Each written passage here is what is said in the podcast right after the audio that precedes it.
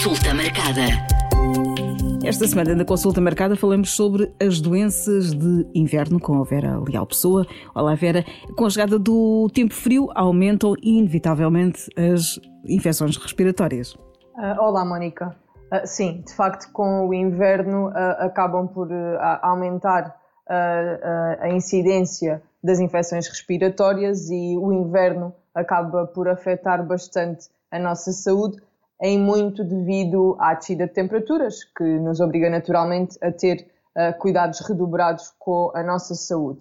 O inverno uh, é uma época do ano que tem umas características ambientais que são muito próprias e que por vezes não olhamos para esta época do ano desta forma, mas não nos podemos esquecer que o uh, congregar condições como temperaturas baixas, como aumento da umidade, da pluviosidade, mesmo a probabilidade de ocorrência de neve uh, e nevoeiros uh, vão afetar, portanto, são condições que vão afetar direta ou indiretamente a, a nossa saúde. De facto, encontramos-nos numa altura em que não só a incidência das infecções respiratórias aumenta, mas também aumenta a agudização de doenças respiratórias crónicas, como asma uh, e DPOC, mas também de outras doenças crónicas, do foro cardiovascular, do foro musculoesquelético e até mesmo uh, do foro mental. Além disso, também o inverno acaba por ser muito desafiante no que diz respeito ao conforto térmico das nossas habitações, que em determinados contextos acaba por uh, tornar-se difícil encontrar aqui um equilíbrio entre aquilo que é a ventilação, que tanto uh, vimos a falar, e o isolamento térmico. Gostaria de, de, salientar aqui ainda neste ponto, Mónica, que Uh, no inverno nós temos de ter cuidados redobrados com a população em geral, mas temos sobretudo que ter cuidados com os grupos mais vulneráveis, que são aqueles que habitualmente falamos, os idosos, as crianças, as grávidas, as pessoas com multimorbilidades, pessoas que vivem sozinhas, sem abrigos, as pessoas que vivem em habitações que de facto não têm as condições adequadas que possam garantir o conforto térmico, porque o que é certo é que estes, estes grupos acabam por estar mais um, em, em risco porque podem ter um problema de saúde base, podem já ter alguma limitação e incapacidade e a fragilidade que lhes está inerente acaba por, por causar um, uh, efeitos mais nocivos com as temperaturas mais baixas. Voltamos aqui a ver as infecções respiratórias. Neste inverno, algum, alguma situação que preocupe mais uh, os médicos?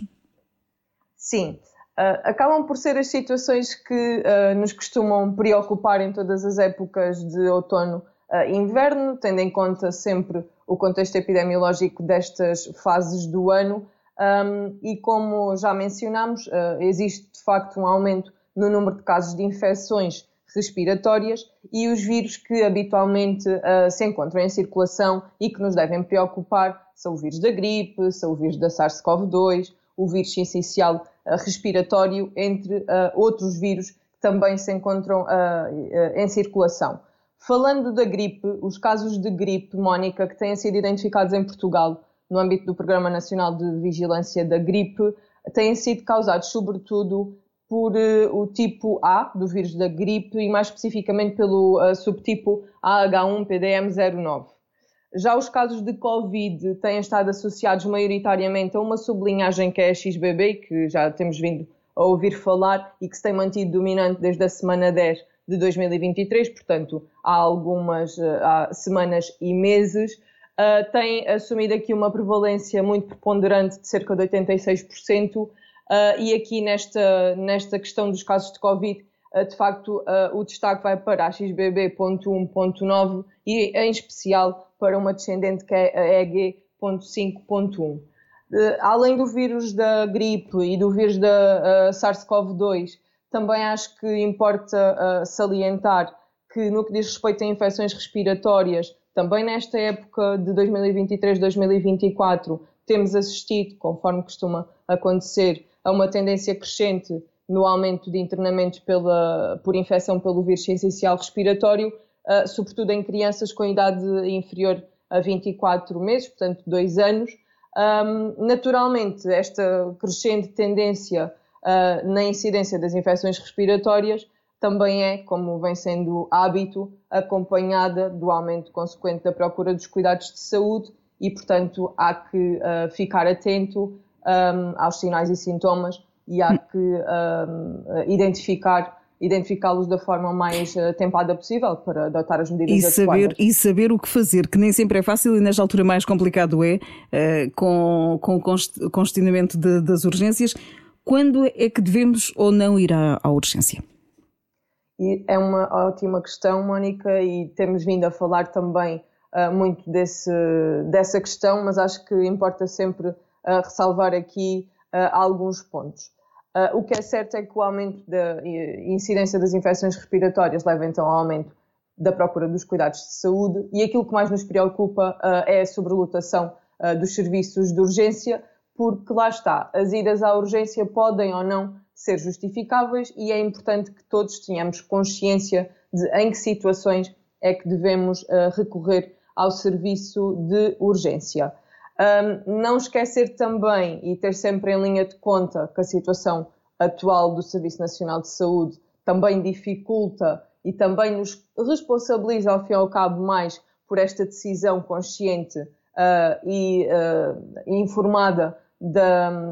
em termos de literacia para a saúde, de que situações é que nos devem levar a recorrer ao, ao serviço de urgência ou a outros uh, níveis de prestação de cuidados de saúde, uh, naturalmente estará sempre relacionado com o grau de gravidade da situação clínica, mas uh, acho que importa referir, Mónica, que a ida ao serviço de urgência se deve reservar a duas situações específicas ou situações emergentes, que são situações que potencialmente ameaçam a nossa vida, ou situações urgentes, portanto, situações graves, que justifiquem uma monitorização mais apertada, uma avaliação clínica mais rápida e atempada. E aqui, neste seguimento, aqui, a mensagem que importa passar é que a linha SNS 24 deve ser o primeiro contacto com o sistema de saúde.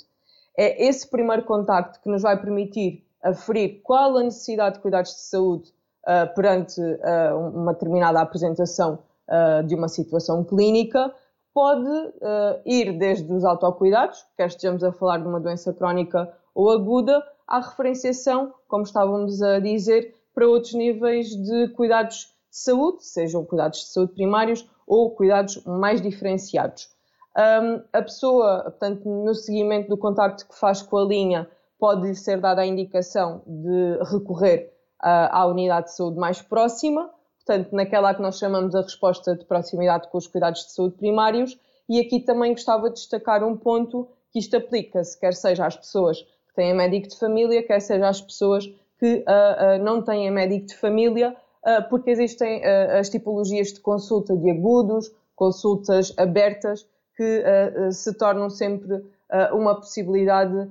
em determinadas circunstâncias. Também existem os serviços de urgência básico, também existem serviços de atendimento permanente, portanto, de acordo com a situação clínica, essa situação clínica será triada e referenciada uh, devidamente. Em uh, última instância, e se for validado pela linha, a pessoa pode eventualmente ter mesmo a necessidade de ser referenciada para o serviço de urgência mais próximo para ser atempadamente um, ah, observada. Também não uh, queria deixar de referir aqui um ponto. Nos utentes que têm médico de família, uma possibilidade poderá passar sempre por contactar a unidade de saúde, quer seja via telefone, quer seja via e-mail, utilizando os meios de comunicação que existem à disposição, porque ao contactar a unidade de saúde, o utente vai ser devidamente orientado. E, de acordo com a avaliação uh, que é feita da situação, pode ser referenciado para uma consulta um,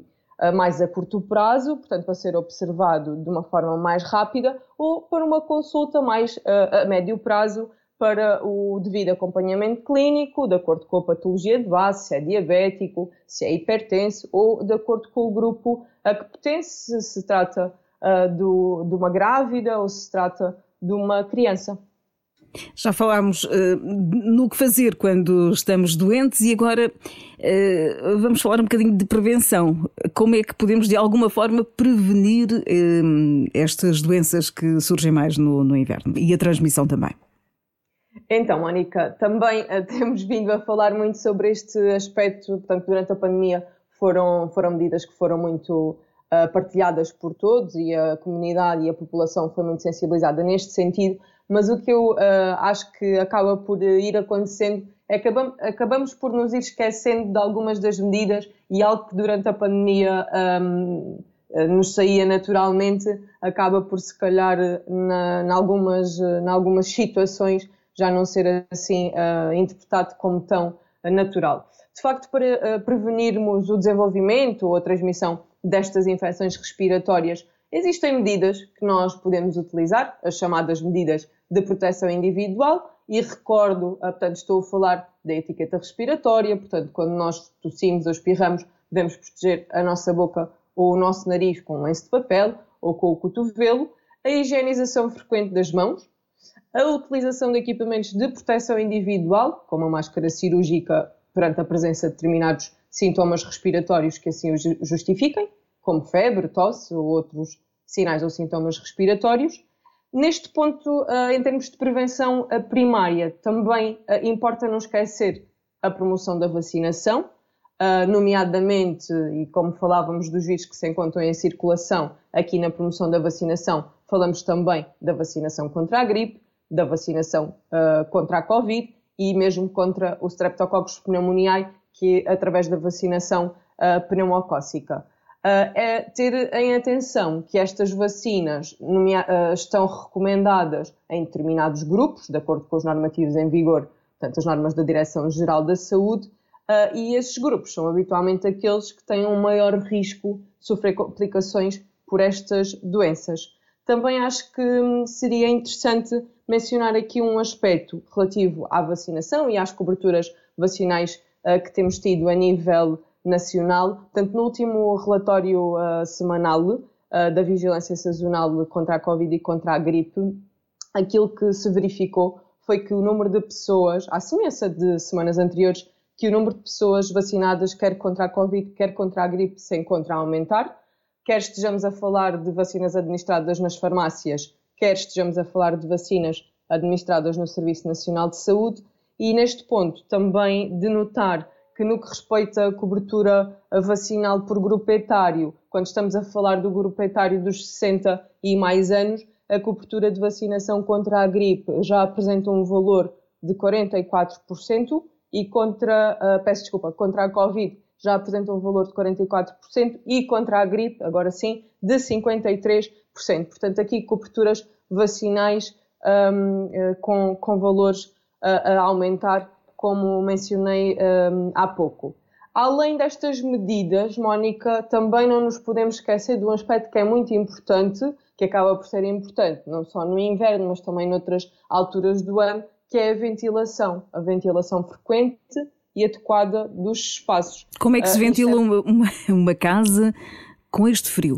É sempre aqui uma questão muito. É um grande desafio. É um Mónica, desafio. Porque como eu estava a falar no início, é muito difícil encontrar um equilíbrio entre uma ventilação adequada e um isolamento térmico. E por vezes fica difícil também gerirmos, em termos práticos, esta, esta questão. Um, aquilo que nós devemos pensar e, e os comportamentos, as medidas que devemos utilizar, passam muito por eh, aspectos uh, mais, mais práticos, como estávamos a falar, e que dizem respeito a coisas simples. Se nós começarmos pelas coisas simples de uma forma natural, depois também vamos conseguindo adaptar-nos uh, gradualmente e tornar uh, este controlo mais, mais facilitado e não estarmos tanto a pensar. Mas concretizando, acho que é importante mencionar que é importante isolarmos as, os pontos de entrada que temos nas nossas casas, portanto, isolarmos portas, isolarmos janelas, porque se existirem frechas nas uh, portas, se existirem janelas mal isoladas, isso vai ser logo um ponto que não nos vai facilitar o isolamento térmico. Além disso, um aspecto que devemos ter em atenção também é quando escolhemos o sistema de aquecimento da nossa casa, adaptá-lo às necessidades da nossa casa, não só às nossas necessidades enquanto utilizadores, mas também às necessidades da nossa habitação, portanto, à dimensão, também ter logo em atenção os custos da instalação e da manutenção, que são aspectos muito importantes para garantir aqui uma continuidade e uma sustentabilidade, e o que funciona para uma casa não tem necessariamente que funcionar para a, a, outra, Mónica, independentemente de fazermos os nossos estudos de mercado, não é igual para todas as habitações, porque cada, cada uma tem as suas características, cada família tem as suas dinâmicas, umas famílias só, portanto, estão todo o dia ausentes de casa e só regressam mais no fim do dia, e o tipo de um, equipamento que se escolhe para, para o aquecimento da casa tem que ser naturalmente diferente. E é um aspecto que nós também às vezes uh, uh, descuramos, Mónica, que é o aproveitar a luz solar para de facto aquecer a nossa casa. Uh, eu tenho sempre o hábito, e é isso que eu recomendo, abrir persianas e deixar portanto, as cortinas abertas durante o dia e depois quando regressamos, então aí fechamos tudo para conseguir de facto isolar aqui termicamente a nossa habitação porque se nós tivermos uma ventilação adequada e uma temperatura adequada, com certeza isso constituirá um fator promotor da nossa saúde, mas é, e uh, sistematizo, um desafio muito, muito importante. Porque abrir janelas, e isto para quem está a trabalhar em casa, por exemplo, abrir janelas enquanto Sim. se está a trabalhar num espaço também pode aqui causar algum, algum problema.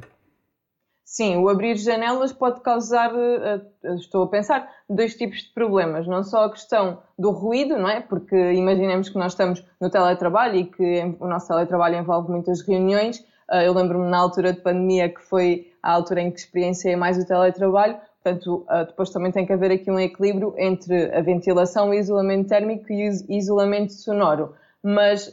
basta fazê-lo por períodos uh, curtos de tempo e ir alternando entre períodos em que temos a janela aberta e períodos em que temos a janela fechada, se calhar mais durante a manhã mantê-la aberta e depois mais a, meio da tarde já podemos, já podemos fechar e ir alternando. Uh, sei que quando estamos em teletrabalho habitualmente temos o nosso escritório, o nosso espaço de trabalho e não é adequado estarmos a mudar de um espaço da habitação para outro espaço, mas uh, poderá também ser uma possibilidade termos um escritório uh, e da parte da manhã estarmos no escritório e depois da parte da tarde eventualmente estarmos na sala se porventura estivermos sozinhos em casa e o ambiente também for promotor de um, uh, de um trabalho, de, de, um ambiente de concentração e uh, foco que precisamos ter quando estamos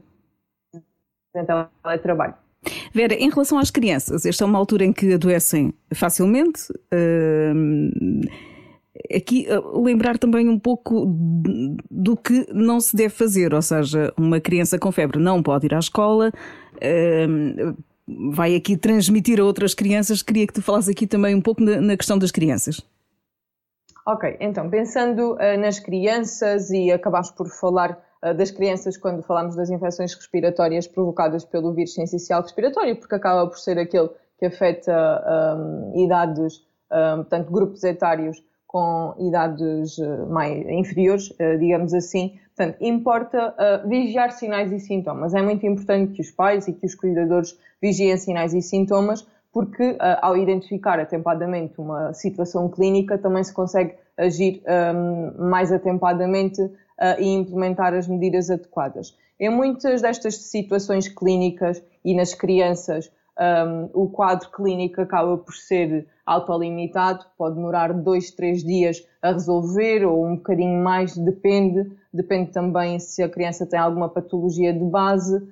um, mas, portanto, como estava a dizer, são situações autolimitadas e que se resolvem em poucos dias. E, portanto, se nós identificarmos a situação de forma atempada e se fizermos logo o devido tratamento sintomático, tratamento de suporte, portanto, a criança vai acabar por reunir condições para que o seu sistema imunitário responda de uma forma mais célere ao uh, microorganismo que, que o está a afetar e consiga recuperar de uma forma mais uh, atempada e regressar à sua vida normal. Se a criança tiver febre, portanto, temos que administrar a habitual uh, medicação, portanto, os antipiréticos, o paracetamol e uh, o ibuprofeno, uh, nos ciclos que também nas uh, formulações pediátricas que estão recomendadas. Portanto, a mensagem que acho que é importante passarmos é que a vigilância é muito importante, a monitorização é muito importante. Se suspeitarmos do início uh, do desenvolvimento de uma infecção respiratória ou de outro tipo de infecção, devemos, se calhar, numa primeira instância, adotar uma atitude mais de precaução e, portanto, tentar perceber como é que a situação está a evoluir e quando já conseguirmos perceber uh, como é que o quadro clínico está a evoluir, uh, tomar as medidas adequadas. Se for necessário, então, se passar além dos autocuidados e do tratamento sintomático e de suporte, devemos uh, utilizar na mesma linha SNS 24 como o primeiro contacto com o sistema de saúde, porque aí também nos serão dadas recomendações e será feita a referenciação uh, de acordo com a gravidade da situação clínica e evitamos também que os serviços de urgência pediátricos acabem por estar sobrelotados e por não conseguirem depois uh, responder a todas as solicitações que, que acabam por, por surgir. E na idade pediátrica as preocupações dos pais e dos cuidadores acabam por, por ser, não é, que, não é que sejam superiores, mas trata-se de uma criança e, portanto, nós temos sempre um cuidado redobrado com as nossas crianças e acabamos por ter que gerir também muito bem este equilíbrio de até que ponto, portanto, até onde é que eu posso ir na avaliação do quadro clínico, quais é que são as medidas que eu devo uh, efetivamente adotar, o que é que é certo, o que é que é errado, mas uh, temos este, esta ferramenta que é muito importante, que é a linha SNS 24, ou o contacto direto com a nossa unidade de saúde. Mas antes de qualquer deslocação, é mesmo importante, Mónica, que façamos este contacto. Pegar no, pegar, no, pegar no telefone, exatamente, e fazer, e fazer essa Sim. chamada. Vera, para finalizar, mais alguns conselhos, e agora estava aqui a pensar: será que temos alimentos que devemos consumir mais nesta altura do ano, eh, em termos de prevenção? Que conselhos é que gostaria de deixar para, para fechar esta conversa? Uh, sim, Mónica, então, em termos de conselhos, e habitualmente a Direção-Geral da Saúde, nesta altura do ano, também lança alguns conselhos, algumas recomendações. Um, uh, penso que é importante, de facto, destacar aqui uh, questões relacionadas com a hidratação e com a alimentação. Relativamente a alimentos, os alimentos que estão recomendados nós consumirmos nesta altura do ano são frutas, são legumes, a alimentação saudável, porque esta alimentação rica em nutrientes vai fazer com que o nosso sistema imunitário uh, se possa, uh, portanto, uh, possa desenvolver-se, portanto, atuar de uma forma adequada e combater infecções e doenças características desta época do ano. A hidratação é importante mencionar que, ao contrário do que por vezes as pessoas possam pensar, a ingestão de bebidas alcoólicas não está de todo recomendada. Portanto, uh, aquilo que é importante mencionar é que, mesmo que nós não tenhamos sede, nós temos que ingerir líquidos, temos que ingerir água ao longo do dia, podemos optar por bebidas quentes, por chá, portanto, aquilo que também for mais fácil para nós para garantir uh, esta ingestão uh, de líquidos, mas de facto a hidratação e a alimentação na época fria, na época das temperaturas baixas, é bastante importante. Além disso, outros cuidados que posso também salientar estão relacionados com uh, o nosso vestuário. Portanto, é importante que nós evitemos a exposição prolongada ao frio, mas também evitemos mudanças bruscas de temperatura, porque depois podemos criar aqui algumas situações indesejáveis utilizar várias camadas de roupa para que, se estivermos num ambiente mais frio, possamos estar com as camadas todas, mas depois, se entrarmos para dentro de um espaço fechado, podermos ir retirando camadas e também não acabarmos por transpirar e por molhar a nossa roupa. Devemos sempre proteger as extremidades com gorro, luvas, cachecol. Devemos também ter atenção ao calçado que utilizamos. Como na época do inverno também existe a probabilidade de neve, de nevoeiro, de chuvas, temos que utilizar calçado que seja adequado, que seja confortável, que seja antiderrapante para evitar também quedas, que não são de todo desejáveis. Quando estamos em casa, e se por exemplo estivermos a falar de quem está em casa o dia todo por estar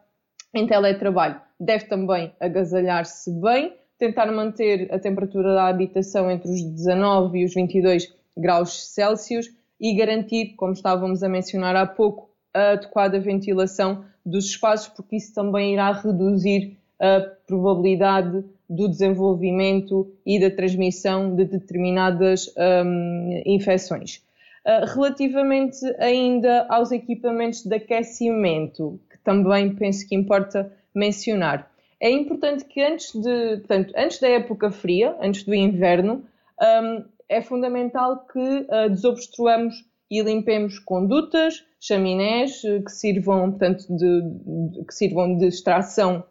de saída de meios de queima. Portanto, antes uh, numa, com uma atitude preventiva, devemos de facto fazê-lo, porque também existem muitos incidentes e acidentes devido a este uh, não a manutenção destes equipamentos. Também é importante que, se estivermos a instalar um equipamento de novo, também consigamos garantir a correta utilização e a manutenção desse equipamento. Portanto, importa também ter aqui uh, essas, esses conselhos, essas recomendações em linha de conta. E por último, Mónica, e apesar de já termos mencionado isso uh, hoje, eu penso que não é mais reforçar, em caso de doença, devemos então ligar o SNS 24 um, antes de procurarmos qualquer que seja o nível de prestação de cuidados de saúde. De acordo com a nossa situação clínica, seremos devidamente referenciados e assim conseguimos evitar a sobrecarga dos cuidados de saúde, dos serviços de saúde e, eh, sobretudo, a sobrelotação